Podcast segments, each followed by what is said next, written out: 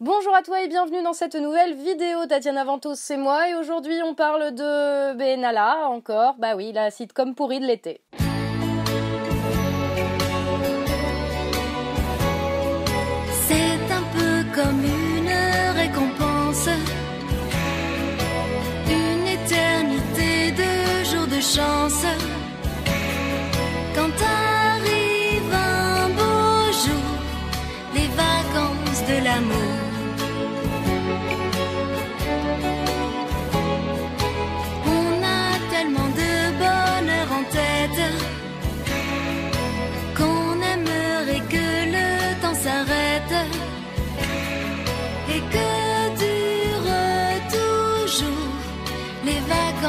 De l'amour.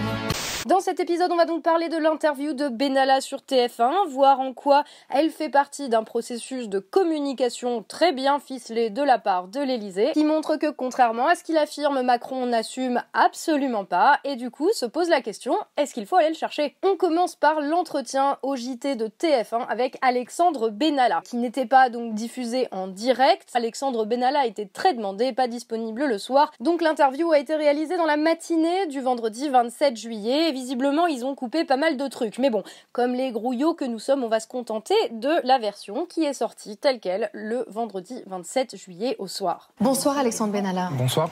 Euh, c'est pas les bonnes images, je crois. C'est c'est pas le même gars. Ah, si, c'est lui.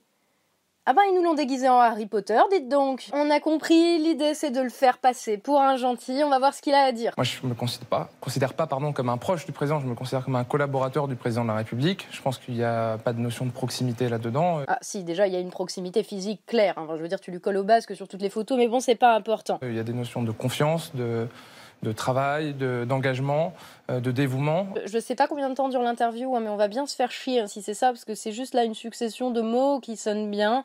Enfin, le- la, la com macronienne de base avec des, des bons mots et du vide derrière. Voilà. Alors vous avez décidé de prendre la parole.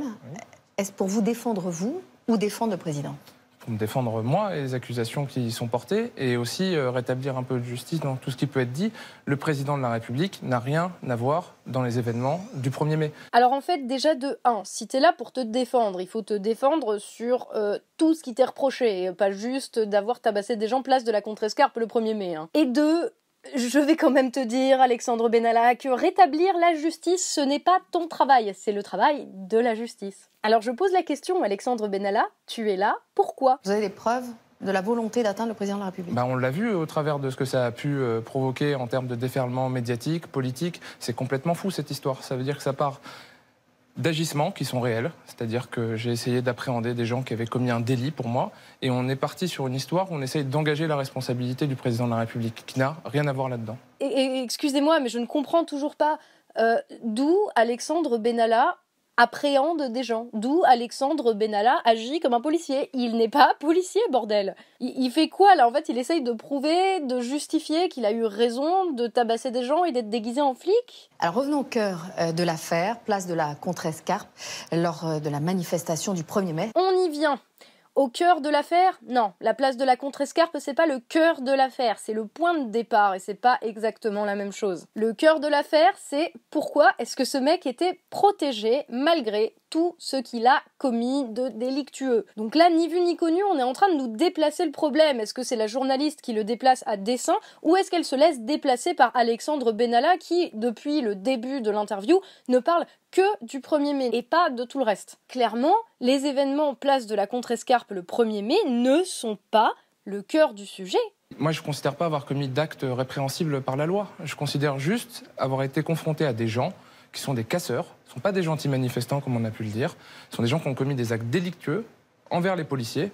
Et j'ai eu une réaction qui est une réaction de citoyen qui a voulu aider, à un moment, appréhender des gens qui sont, pour moi, des délinquants. Si, déjà, porter un uniforme de policier quand t'es pas policier, c'est un acte répréhensible par la loi. Ensuite, tabasser des gens, c'est un acte répréhensible par la loi. Et ensuite, tabasser des gens en portant un uniforme de policier sans être policier, c'est un acte répréhensible par la loi. Même si t'es chargé de mission du président. Perso, quand je vois quelqu'un qui pisse dans la rue, oui ça arrive souvent, même si c'est interdit et que c'est répréhensible par la loi, Je ne file pas au commissariat du quartier pour leur demander un uniforme pour venir tabasser le mec déguisé en flic. Je n'ai pas le droit de rendre justice moi-même, et Benalla non plus. Ce n'est pas à Benalla de décider, comme il l'affirme dans cette vidéo, si les gens qu'il frappe sont des casseurs, si ce sont des délinquants. Il n'est pas juge et il n'est pas policier. Et le fait qu'il décide lui-même qu'il va rendre la justice, et qu'il l'assume à la téloche en plus, ça, c'est un putain de délit. Mais du coup, tout ça, ça contribue à encore déplacer le sujet, parce que pendant plus de la moitié de l'interview, on parle de est-ce que Benalla était légitime à tabasser ces gens? Est-ce que ces gens étaient des casseurs ou des délinquants? Sauf que les gens euh, qui sont, entre guillemets, censés être jugés à cet instant précis, ce ne sont pas les gens qui se sont fait tabasser place de la Contrescarpe, mais Alexandre Benalla lui-même. Donc là, c'est juste un petit artifice de communication qui permet à Benalla de se dédouaner à lui de sa responsabilité et de passer pour le euh, good cop, euh, là le bon flic, euh, qui vient pour rétablir la justice en tant que citoyen averti. C'est Batman en fait. Mais du coup, c'est toujours pas le débat et on a déjà perdu la moitié de l'interview à parler de ça. Moi, j'attendais que la journaliste lui demande, parce que c'est vrai que vous avez une talisman de fonction, alors que même les ministres n'y ont pas droit. Euh, une bagnole en plus tout équipée avec gyrophare, équipement de police, etc. Pendant que nos flics bossent dans des commissariats à moitié délabrés sans matos. J'attendais qu'on lui pose des questions sur les armes, l'arsenal limite de guerre qu'il aurait essayé de commander pendant la campagne présidentielle. Que la journaliste lui pose la question quid de l'appart dans lequel vous seriez logé Branly depuis ce mois de juillet et pour lequel apparemment des travaux ont été initiés pour 180 000 euros. Au frais de qui? Est-ce que c'est au frais des contribuables ou au vôtre personnel Des questions comme ça, sans même l'accuser, hein, juste lui poser la question. Merde, enfin c'est ça qui fait que c'est une affaire d'État, pas euh, le fait qu'il ait tabassé des gens place de la Contrescarpe. Ce qui fait que c'est une affaire d'État, euh, c'est la protection dont ce mec euh, aurait bénéficié de la part des plus hautes sphères de l'État. Pareil, le passe pour rentrer à l'Assemblée nationale, c'est quoi ce délire? Le mec dit que c'était pour aller à la salle de sport dans une autre interview. Alors, d'après Ruffin, une vieille vidéo, la salle de sport de l'Assemblée nationale est toute pourrie. Et Le Pen a aussi que, euh, visiblement, il n'y a même pas besoin du pass pour aller vers la salle de l'Assemblée nationale. Donc, euh, les deux sont députés, donc ils savent à peu près de quoi ils causent. Enfin, je veux dire, des questions à lui poser et des trucs à éclaircir, il y en avait. On s'en fout euh, à la limite de ce qui s'est passé place de la contre-escarpe, on a tous vu. Donc, encore une fois, le sujet, ce n'est pas est-ce que tu as bien ou mal agi en portant un uniforme de flic et en tabassant des gens le 1er mai. Ça, on connaît tous la réponse. Et on n'a pas besoin d'Alexandre Benalla déguisé en Harry Potter pour nous le dire. À la limite, ça c'est la question qu'on aurait pu lui poser le jour même de la sortie de l'affaire, à la limite.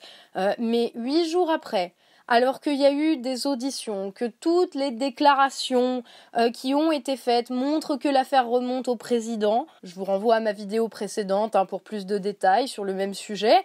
Euh, non, là, enfin, tu regardes l'interview de Benalla sur TF1 et tu te dis, on nous prend pour des débiles, quoi. après, ça continue à parler du 1er mai, hein, et pourquoi vous étiez là-bas, et alors vous trouvez que c'est normal, et ben non, j'étais invité comme observateur, et puis je savais pas que c'était illégal de porter un brassard de flic alors que je suis pas flic. Tout ça, c'était pour protéger Manu, et puis ma mise à pied a été difficile à vivre, hein, parce que euh, du coup, j'ai dû partir en Bretagne pour décompresser. J'ai même mal vécu, pour tout vous dire, cette sanction. J'ai été suspendu le 4. Je suis parti en Bretagne. Comment te dire, Alexandre Benalla? On s'en bat les steaks avec des pattes d'élan à trois têtes. Parce que tout ça, c'est que des trucs dont on se fout, c'est que du vide. Bref, c'est de la com de l'Elysée, ça va m'en travailler. Et le reste de l'interview, alors ça va plus être directement sur le 1er mai, mais là aussi ça va être des trucs finalement dont on se fout. Parce que c'est pas les bonnes questions qui sont posées et que les réponses qu'il apporte finalement sont juste ses réponses, sa parole à lui et qu'on n'a pas les preuves pour comparer. Par exemple, quand il dit qu'il est payé que 6 000 euros et pas 10 000 euros comme ça a été affirmé dans la presse. Ou quand il dit qu'il n'a pas exigé euh, de la police qu'il lui fournisse la vidéo, euh, mais que c'est quelqu'un de la préfecture de police qui lui a proposé de la lui fournir quelqu'un qu'il ne veut pas citer, et quand la journaliste lui demande, elle insiste pas, elle fait ok, c'est bon, je... non, ok. Pareil quand il affirme qu'il n'est pas armé euh, lors des déplacements officiels, mais qu'il est armé lors des déplacements privés d'Emmanuel Macron, ben, je veux dire c'est pareil, on ne peut pas vérifier, on n'est pas flic, on n'est pas juge et on n'a pas accès aux dossiers ni aux preuves. Et quand il dit qu'il avait une autorisation de porter des armes, bah oui, ok, on est au courant en fait. Moi, ce que j'aurais aimé savoir, c'est est-ce que c'est vrai euh, qu'on lui avait déjà refusé un permis de port d'armes deux fois? Pourquoi? Sous quel motif est-ce qu'on lui avait déjà refusé par deux fois? Enfin, je sais pas. Des questions qu'on se pose et qui auraient été légitimes à poser à ce moment-là, à la limite. Désolée, hein, là je fais un peu le boulot de la journaliste, mais puisque visiblement elle ne peut pas le faire, faut bien que quelqu'un le fasse. Tiens, ça me rappelle un peu pourquoi on a monté le fil d'actu. Et voilà, c'est pareil, quand il dit oh oui, je suis victime de règlement de compte, machin, bah de qui? Qu'est-ce que t'as fait pour qu'il y ait des gens qui veuillent régler leur compte avec toi? Je pense que j'ai fait beaucoup de choses, il l'a dit lui-même, j'ai apporté beaucoup de choses, j'ai été dévoué, j'ai pas compté mes heures. Euh, si ça serait à refaire, je le referai.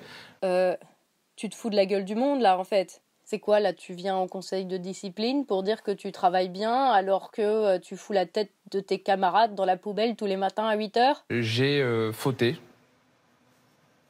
De manière euh, quand même qui on l'a vu, hein, ce que ça a pu provoquer. Je pense pas qu'il ait eu tort de me faire confiance dans tout ce que j'ai pu apporter à président, mais il faudrait lui poser la question. Alors on va y venir justement à Macron parce que cette interview ne nous aura strictement rien appris, elle n'aura servi à rien, sinon à alimenter le blabla dans les médias, c'est tout. Donc la question est peut-être pas tant est-ce que Macron a eu tort ou raison de faire confiance à Benalla, mais est-ce que nous avons eu tort ou raison de faire confiance à Emmanuel Macron? Oh wait, on lui faisait confiance? Et toute la communication de l'Élysée euh, autour de l'affaire Benalla a été construite sur la base de non, ça n'intéresse pas les Français. Hein. Allons bon, les braves manants qui composent ce pays n'en ont strictement rien à foutre des affaires d'État. Ils ne s'intéressent qu'aux rayons du soleil qui les atteignent sur les plages où ils sont partis passer leurs vacances de beauf. Non, sérieux, si je résume, ils en sont là niveau com. Hein. Le président et sa majorité qui nous expliquent, à nous, que l'affaire ne nous intéresse pas non, non, non, non, mais j'ai tout dit. Regardez, les gens, est-ce qu'ils parlent de ça Non. Voilà. Et qui savent mieux que nous les sujets qui nous intéressent. Ok Non. Sauf que pas de bol, hein, même quand ils font l'effort de trouver la preuve qui montre que le truc ne nous intéresse pas, ça part en sucette. Je vais vous donner juste vite fait quand même parce que c'est trop savoureux. C'est l'exemple de Marlène Schiappa qui s'est fait reprendre par un journaliste parce qu'elle citait un bout de son article qui disait que euh, les gens parlaient d'autre chose et le mec lui a répondu en live sur Twitter que c'était déjà pas le bon journal et que en plus ce morceau-là venait dans un article qui disait que les gens ne parlaient que de ça. Donc euh, Marlène Schiappa zéro rentre chez toi. Et alors au-delà de ça, on a eu Macron qui a dit que si ça nous intéressait, fallait qu'on aille le chercher il a annoncé le truc dans un événement privé déjà, donc en termes pareils de communication.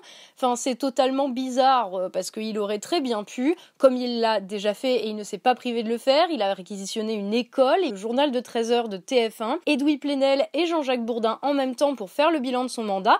Donc là, pour une affaire aussi importante, il aurait très bien pu faire la même. Mais là, il a choisi d'aller faire une petite blague entre potes devant ses copains, ses ministres, pour en plus se foutre de notre gueule. S'ils veulent un responsable, il est devant vous. Qu'ils viennent le chercher. Là, j'ai juste envie de dire, ça aurait peut-être dû se passer dans l'autre sens en fait.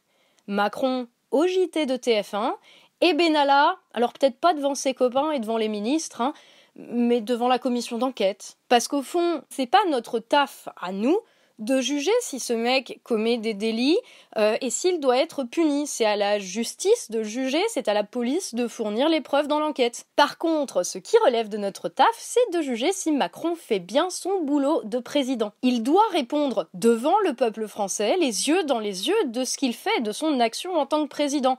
Hein, pas juste devant ses copains et ses ministres euh, qui passent leur temps à le défendre en minaudant, coucou Marlène Schiappa, pour en plus se foutre de notre gueule et dire qu'on n'a qu'à aller le chercher. Pourquoi je dis que c'est se foutre de notre gueule de dire euh, qu'ils viennent me chercher Un, parce que s'il assumait vraiment, il serait venu nous parler directement, pas en faisant sa fiotte et en se cachant derrière ses ministres et en faisant le cake. Et deux, parce qu'il sait pertinemment que ce n'est pas possible d'aller le chercher. En tant que touriste devant l'Elysée, t'as même pas le droit de t'arrêter devant le palais. Alors, 69 millions de personnes avec des pics et des fourches personne nous laisse passer, ils nous laissent même pas rentrer dans le quartier, c'est évident. Alors vous me direz, il y a toujours l'opposition politique qui est là, hein, les dignes représentants du peuple français. Ouais, enfin déjà, faudrait qu'ils arrivent à se mettre d'accord pour voter une motion de censure. Déjà, ils n'arrivent pas à s'entendre parce qu'ils veulent être tous Jupiter à la place de Jupiter, et qu'en plus, les parlementaires de la République en marche sont euh, plus nombreux et ne vont pas voter quelque chose qui ferait que Macron se ferait destituer, puisque ça serait tirer une balle dans le pied de leur propre camp, et qu'une motion de censure ce vote à la majorité absolue et pas à la majorité des présents. Donc même si Claire au petit ne vient pas, sa voix comptera. Donc déjà, j'attends de voir la durée de vie de la motion de censure et mettons qu'ils y arrivent. Mettons qu'ils arrivent à destituer le président de la République. On le remplace par quoi? Mélenchon? Le Pen? Une assemblée tirée au sort?